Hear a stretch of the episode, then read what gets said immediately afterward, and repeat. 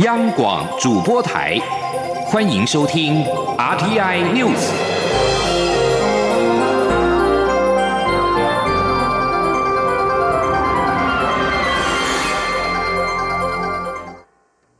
各位好，我是主播王玉伟，欢迎收听这节央广主播台提供给您的 RTI News 新闻。首先带您关注国际焦点。美国白宫新闻秘书桑德斯二十八号表示，美国总统川普告诉南韩与日本领袖，美国将会持续与他们合作，与北韩进行对话。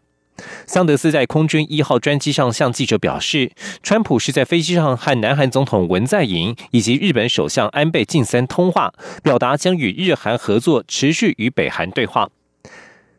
川金二会希望进一步落实去年六月新加坡峰会所达成的协议，并且定义何谓非核化。原先外界预期两人渴望签署河内宣言，然而会谈在二十八号草草结束，午宴取消，川金二会破局。川普也在发表谈话之后，搭乘专机离开越南。川普表示，未能达成协议的主因是北韩要求全面解除制裁，但是在北韩彻底完成非核化之前，美国无法对北韩的制裁松绑。然而，北韩中央通信社今天报道，金正恩与川普已经同意持续针对朝鲜半岛非核化以及改善美国与北韩的关系进行富有成效的会谈。在这项报道之前数小时，北韩外长李荣浩非常罕见的召开深夜记者会，否认川普声称平壤寻求全面解除制裁的说法。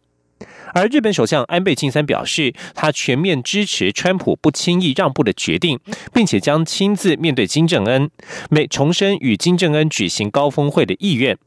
而美国国务卿蓬佩奥二十八号表示，美国与北韩可能会在举行多场会谈，但暂时没有新的时间点。对于川金二会在越南进行会谈，但是双方最后并没有签署任何协定。蔡英文总统今天在脸书上表示，对于朝鲜半岛的情势，台湾作为区域之间的一员，将会继续与相关国家强化沟通对话，并且持续与国际社会合作，共同致力于区域的稳定与和平。前天记者欧阳梦平的采访报道。蔡英文总统一号在脸书上表示，外交是一种专业，专业则是一种累积。就像吃火锅要先加青菜豆腐，汤才会清。如果只看一种新闻就不健康。蔡总统并变身主播，表示要播报这两天台湾和全世界的国际大事。蔡总统先说明，他在前一天接见了以方济各特使身份来台的教廷万民福音部部长费洛尼书记主教。总统表示，他非常认同教宗方济各常提到的，以对话取代暴力是最好的方式，这也是民主台湾的信念。他并强调，台湾将持续作为教廷最好的人道慈善伙伴，为世界做出更多贡献。在国际方面。总统指出，美国总统川普与北韩领导人金正恩在越南河内举行第二次会面。白宫方面释出声明，表示这次没有达成任何协议，但双方仍期待未来的会面。这次川金会主要聚焦在北韩的无核化进程将如何落实。总统表示，对于朝鲜半岛的情势，台湾作为区域间的一员，将会继续与相关国家强化沟通对话，并且。持续与国际社会合作，共同致力于区域的稳定与和平。另外，对于印度与巴基斯坦因为克什米尔问题发生军事冲突，目前世界各国都呼吁两国采取措施，避免双边紧张局势升级。总统表示，鉴于印巴两国紧张情势升高，外交部已经建议国人近期避免前往该地旅游。如果遇到急难情形需要协助，可以联络我国的驻印度代表处。中央广播电台记者欧阳梦平在台北采访报道。继续关注国内政坛，时代力量今天举行新就任党主席交接。新任党主席邱显志表示，他会在公平正义的基础上，持续推动台湾国家地位正常化，改善劳动权，推动司法改革以及落实婚姻平权。邱显志也说，带领时代力量打好二零二零选战是当前的重点。三月份，党内将会成立选举对策委员会，进一步讨论二零二零年的立委席次以及是否提出总统、副总统人选。前天记者肖兆平的采访报道。从时代力量立委黄国昌手中接过特制化的大张党主席手板，象征时代力量创党党员邱显志正式从幕后走向幕前，扛下时代力量党主席工作。未来要如何锚定政党未来发展？邱显志表示，时代力量将依照在公平正义基础上，追求台湾国家地位正常化，让劳工有尊严的生活，推动司法改革，落实婚姻平权。邱显志特别琢磨劳动权，强调要当社会弱势的依靠。他说：“时代力量希望能够成为这一些台湾比较弱势的，或者是说。”干扣朗的这些依靠，哦，那我们也会继续的朝着这个公平正义，朝着这个作为这些弱势者依靠这个方向来继续努力。除了列出政党目标，由于二零二零年就是总统、立委大选，邱显志也说，选票以及立委席次都希望再壮大。他进一步表示，过去民进党高举国会过半旗帜，但许多进步价值法案也没有完成，因此民进党要是再喊国会过半，就显得没有说服力。邱显志表示，时代力量会优先寻找理念相近的人争取席次，而三月会成立选举对策委员会。进一步讨论党务议题，其中包含区域立委、不分区立委席次与是否提出总统、副总统候选人。他说：“那三月的时候，我们希望能够组成一个选对会，然后再由这个选对会来讨论、来处理这个问题，这样子。那第三个就是说，总统的这个 这个部分，这个也是要选对会来讨论。好，时代力量确实就是说能够提出。”总统候选人呐，好，因为就因为上次的这个二零一六的选战，那你过了那个门槛，但是我基本上我目前应该是在党内没有听到说有要推总统候选人的这个这个声音呢。邱显志也说，现任党主席的黄国昌是时代力量的王牌，未来也应该要承担重责大任，因此党内选对会会设法思考如何极大化选票的问题。中央广播电台记者肖兆平采访报道。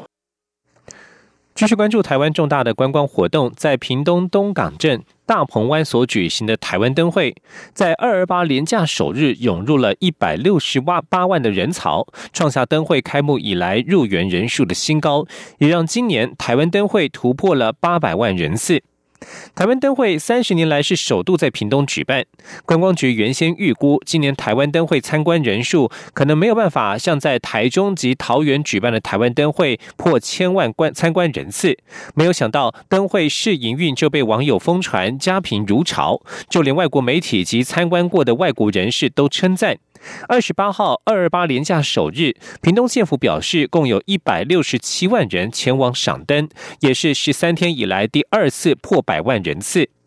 县府表示，因为人潮实在是爆量，尽管已经紧急调派了近九百辆的客运接驳车，但是规划的两万辆停车格都被停满，潮州林边火车站加开的所有列车全部坐满，周边道路也都被民众的车辆塞住，导致接驳车一时难以动弹。灯会人潮外溢的效应，车阵也一路延伸到了恒春半岛。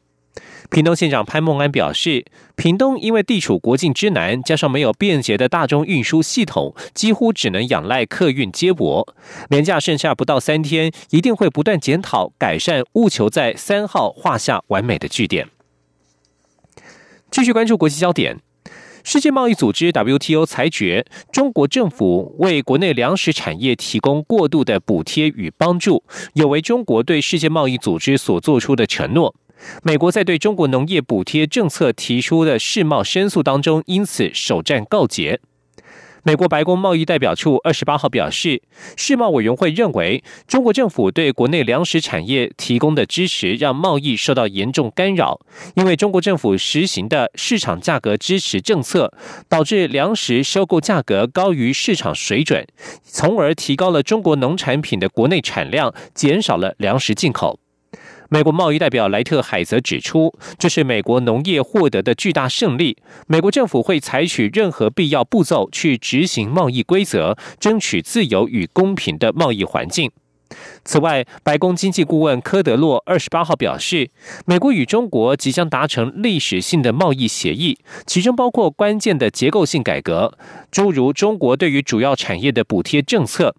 科德洛表示，美中贸易协议将包含中方不再重视中国制造二零二五计划，以及大幅减少对于这些目标产业的补贴。美国总统川普预计在三月在佛罗里达州的海湖俱乐部与中国领导人习近平见面，敲定美中贸易协议。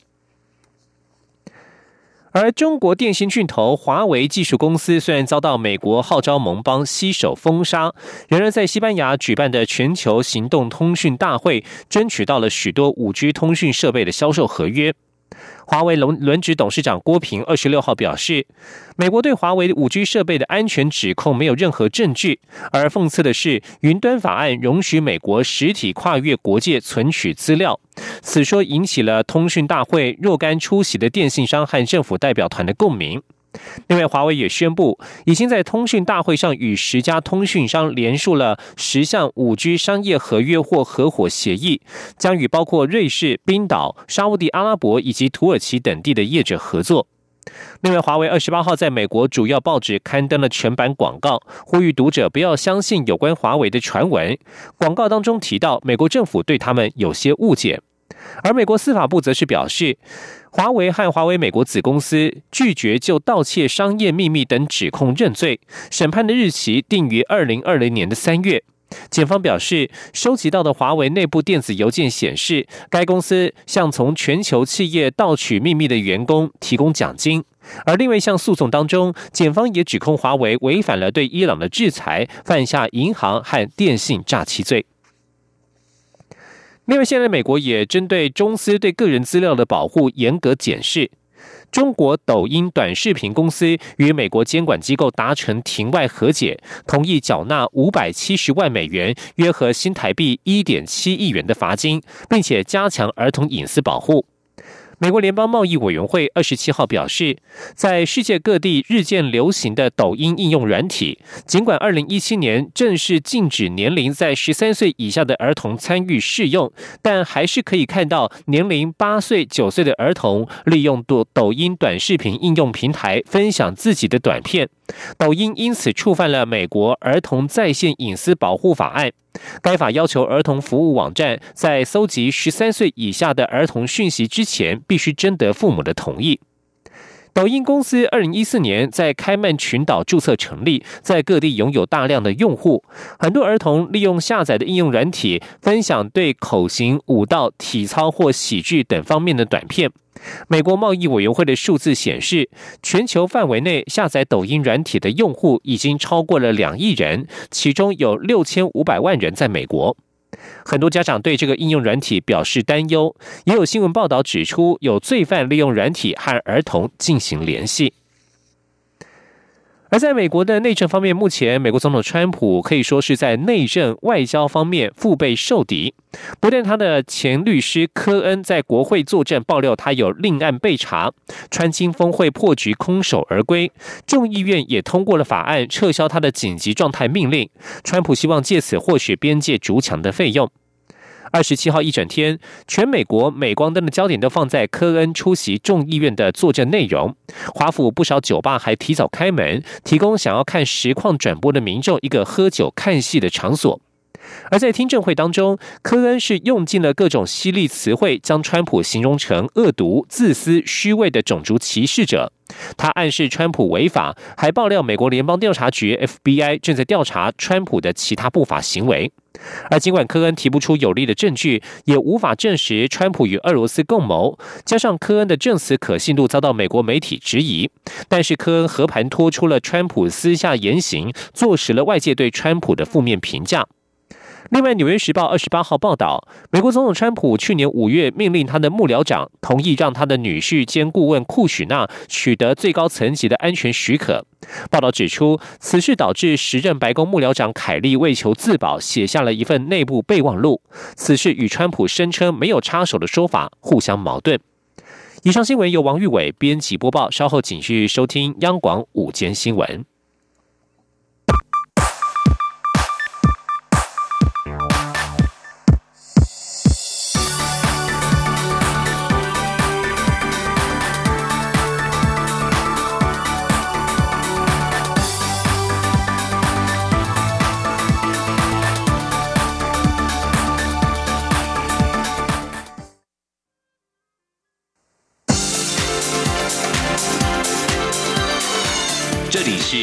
央广播电台台湾之音，欢迎继续收听新闻。听众朋友您好，我是张顺祥，欢迎您继续收听新闻。驻瑞典代表廖东周投书瑞典媒体，呼应瑞典的外交部长华尔史特龙的年度外交政策，表示台湾的民主正受到威胁，呼吁瑞典要支持台湾参与国际的组织。廖东周表示，中国常年来利用其经济实力排除台湾参与国际社会。瑞典的税务局和北欧航空公司迫于中国压力，甚至更改台湾的名称，将台湾描述为中国的一省。廖东洲表示，台湾是亚洲重要的民主国家，作为一个独立国家的存在是不可否认的事实，受到的压力却持续增加。中国国家主席习近平今年初才威胁台湾，如果拒绝接受“一国两制”，将可能发生军事冲突。廖东洲强调，过去三十年来，台湾从专制过渡到民主，台湾人民珍惜所得来不易的自由。中国借一个中国和一国两制的框架否定台湾的存在，并试图阻止人权等价值观的传播，正透露出北京当局对台湾的民主恐惧。最后，廖东洲呼吁瑞典政府支持台湾参与联合国机构和国际刑警组织等国际组织，真正的落实促进民主的政策。泰国是新南向政策的重点国家，住处积极执行外交工作数位化、资源整合平台化等五项创新的做法。而面对数位时代来临，住处善用通讯软体，创设了八个单一的联络窗口，十二个台泰交流服务平台。请记者王兆坤的采访报道。为落实新南向政策，并提升台泰关系。驻泰代表童振源推出五项创新做法，包括外交工作数位化、资源整合平台化、政府民间合作双赢、服务台商需求导向及创新改革与活络资源，加惠台湾侨胞与台商，并促进台泰实质伙伴关系发展。童振源表示，新南向政策强调与目标国家建立广泛层面交流，因此驻泰代表处透过五项创新做法。来强化推动七大领域的工作，包括领悟、经贸、教育、医疗、农业、文化、观光，并已逐步积累成效。童振源强调，面对数位时代来临，驻泰国代表处将更积极发挥台湾科技与创意优势，推动新南向政策，深化各项交流服务平台功能，致力发展新形态的台泰实质伙伴关系。他说：“但是现在呢，因为跨境的这个互动，而且我们新南向强调是以人为本，所以很需要我们透过一些科技来化解掉国界交往的障碍。第二个呢，是我们建立平台，能够让大家能够长期的互动，那这样对于整个资源、资讯、人脉的累积能够持续下去。”而且我们中间在持续沟通，可以让大家更多的机会能够有机会来形成更多的交流合作，哦，或者说其他相关的互动。驻泰代表处设立的单一联络窗口，包括台湾一一九提供旅泰相亲急难救助服务，台湾 FDI 提供台泰双向投资咨询及经贸链接，TTEDU 可让台泰教育机构。加入台泰教育交流服务平台等八个窗口。至于台泰交流服务平台，则有台泰交流服务入口网站，完整提供与民众息息相关的重要资讯。台泰粉丝页分为中文、泰文、脸书粉丝页，作为台泰各类交流与合作的资讯平台。目前两个版本各有两万两千位粉丝。台泰人才平台。协助台泰企业与人才媒合的人力银行，其资料库涵盖台湾百分之九十五的就业人口资料，与六千位泰语人才等十二个平台。中央广播电台记者王兆坤台北采访报道。为了推广香港的艺术月，香港旅游发展局找来台湾设计大师萧清扬担任代言人，从热爱艺术跟冒险的新视角，重新的看待香港独树一帜的繁忙生活美学。请记者江昭伦的报道。艺术结合旅游是近几年的国际新趋势。香港旅游局今年也首度为香港一整个三月份的艺术活动，在台湾举办宣传记者会造势，还找来五度入围格莱美奖的台湾设计大师萧清扬担任代言人。萧清扬表示，自己在一九九六年第一次到香港旅游时，就跑去兰桂坊女人街，后来则开始懂得欣赏香港街头的涂鸦、街头音乐人演出，还有叮叮车行经路上两旁传统菜市场的画面。这些香港人在繁忙日常生活中短暂的片刻场景，都相当吸引他。此外，近几年迷上路跑的萧清扬，也特别走访香港郊外山径。尤其是曾被国家地理频道评为全球二十条最佳践行山径的麦里浩径，见识到当地壮阔的地景，让他大开眼界。萧清扬也对南丫岛一家收藏有六万多片七零八零年代的黑胶唱片小店留下深刻印象。萧清扬以繁忙美学这样的形容词形容香港，力要台湾民众感受不一样的香港魅力。萧清扬说。我我其实我这是因为我这几年爱上了运动，所以其实我是用探索跟艺术的角度两种眼光，用快速移动的脚步去香港旅行。这边人虽然很忙呢，可是呢，他们其实乐在其中呢，在在享受生生活当中的很多的片刻。那这个是生活当中的一个一个要练习的部分。所以我觉得香港是我这方面在欣赏艺术、在欣赏戏曲、在努力工作当中是一个好练习的一个场域。香港旅游发展局台湾处长徐维尼表示，香港三月份的艺术活动包括香港艺术节、巴塞尔艺术节、Art Central 三大艺术活动。近几年，香港也有新的南丰沙场文化设计园区，以及刚开幕的戏曲中心等新亮点，以及结合 App 欣赏艺术家在铁闸门上作画，传达店铺故事的独特香港铁闸艺术，都值得台湾游客来趟深度之旅。中国电台记者张超伦台北采访报道。焦点回到台湾的文教新闻，推广食农教育。台北市高中职以下的学校全面的实施小田园计划，没种过菜的学生充满了期待，曾经种过菜的同学则觉得种菜辛苦又有趣，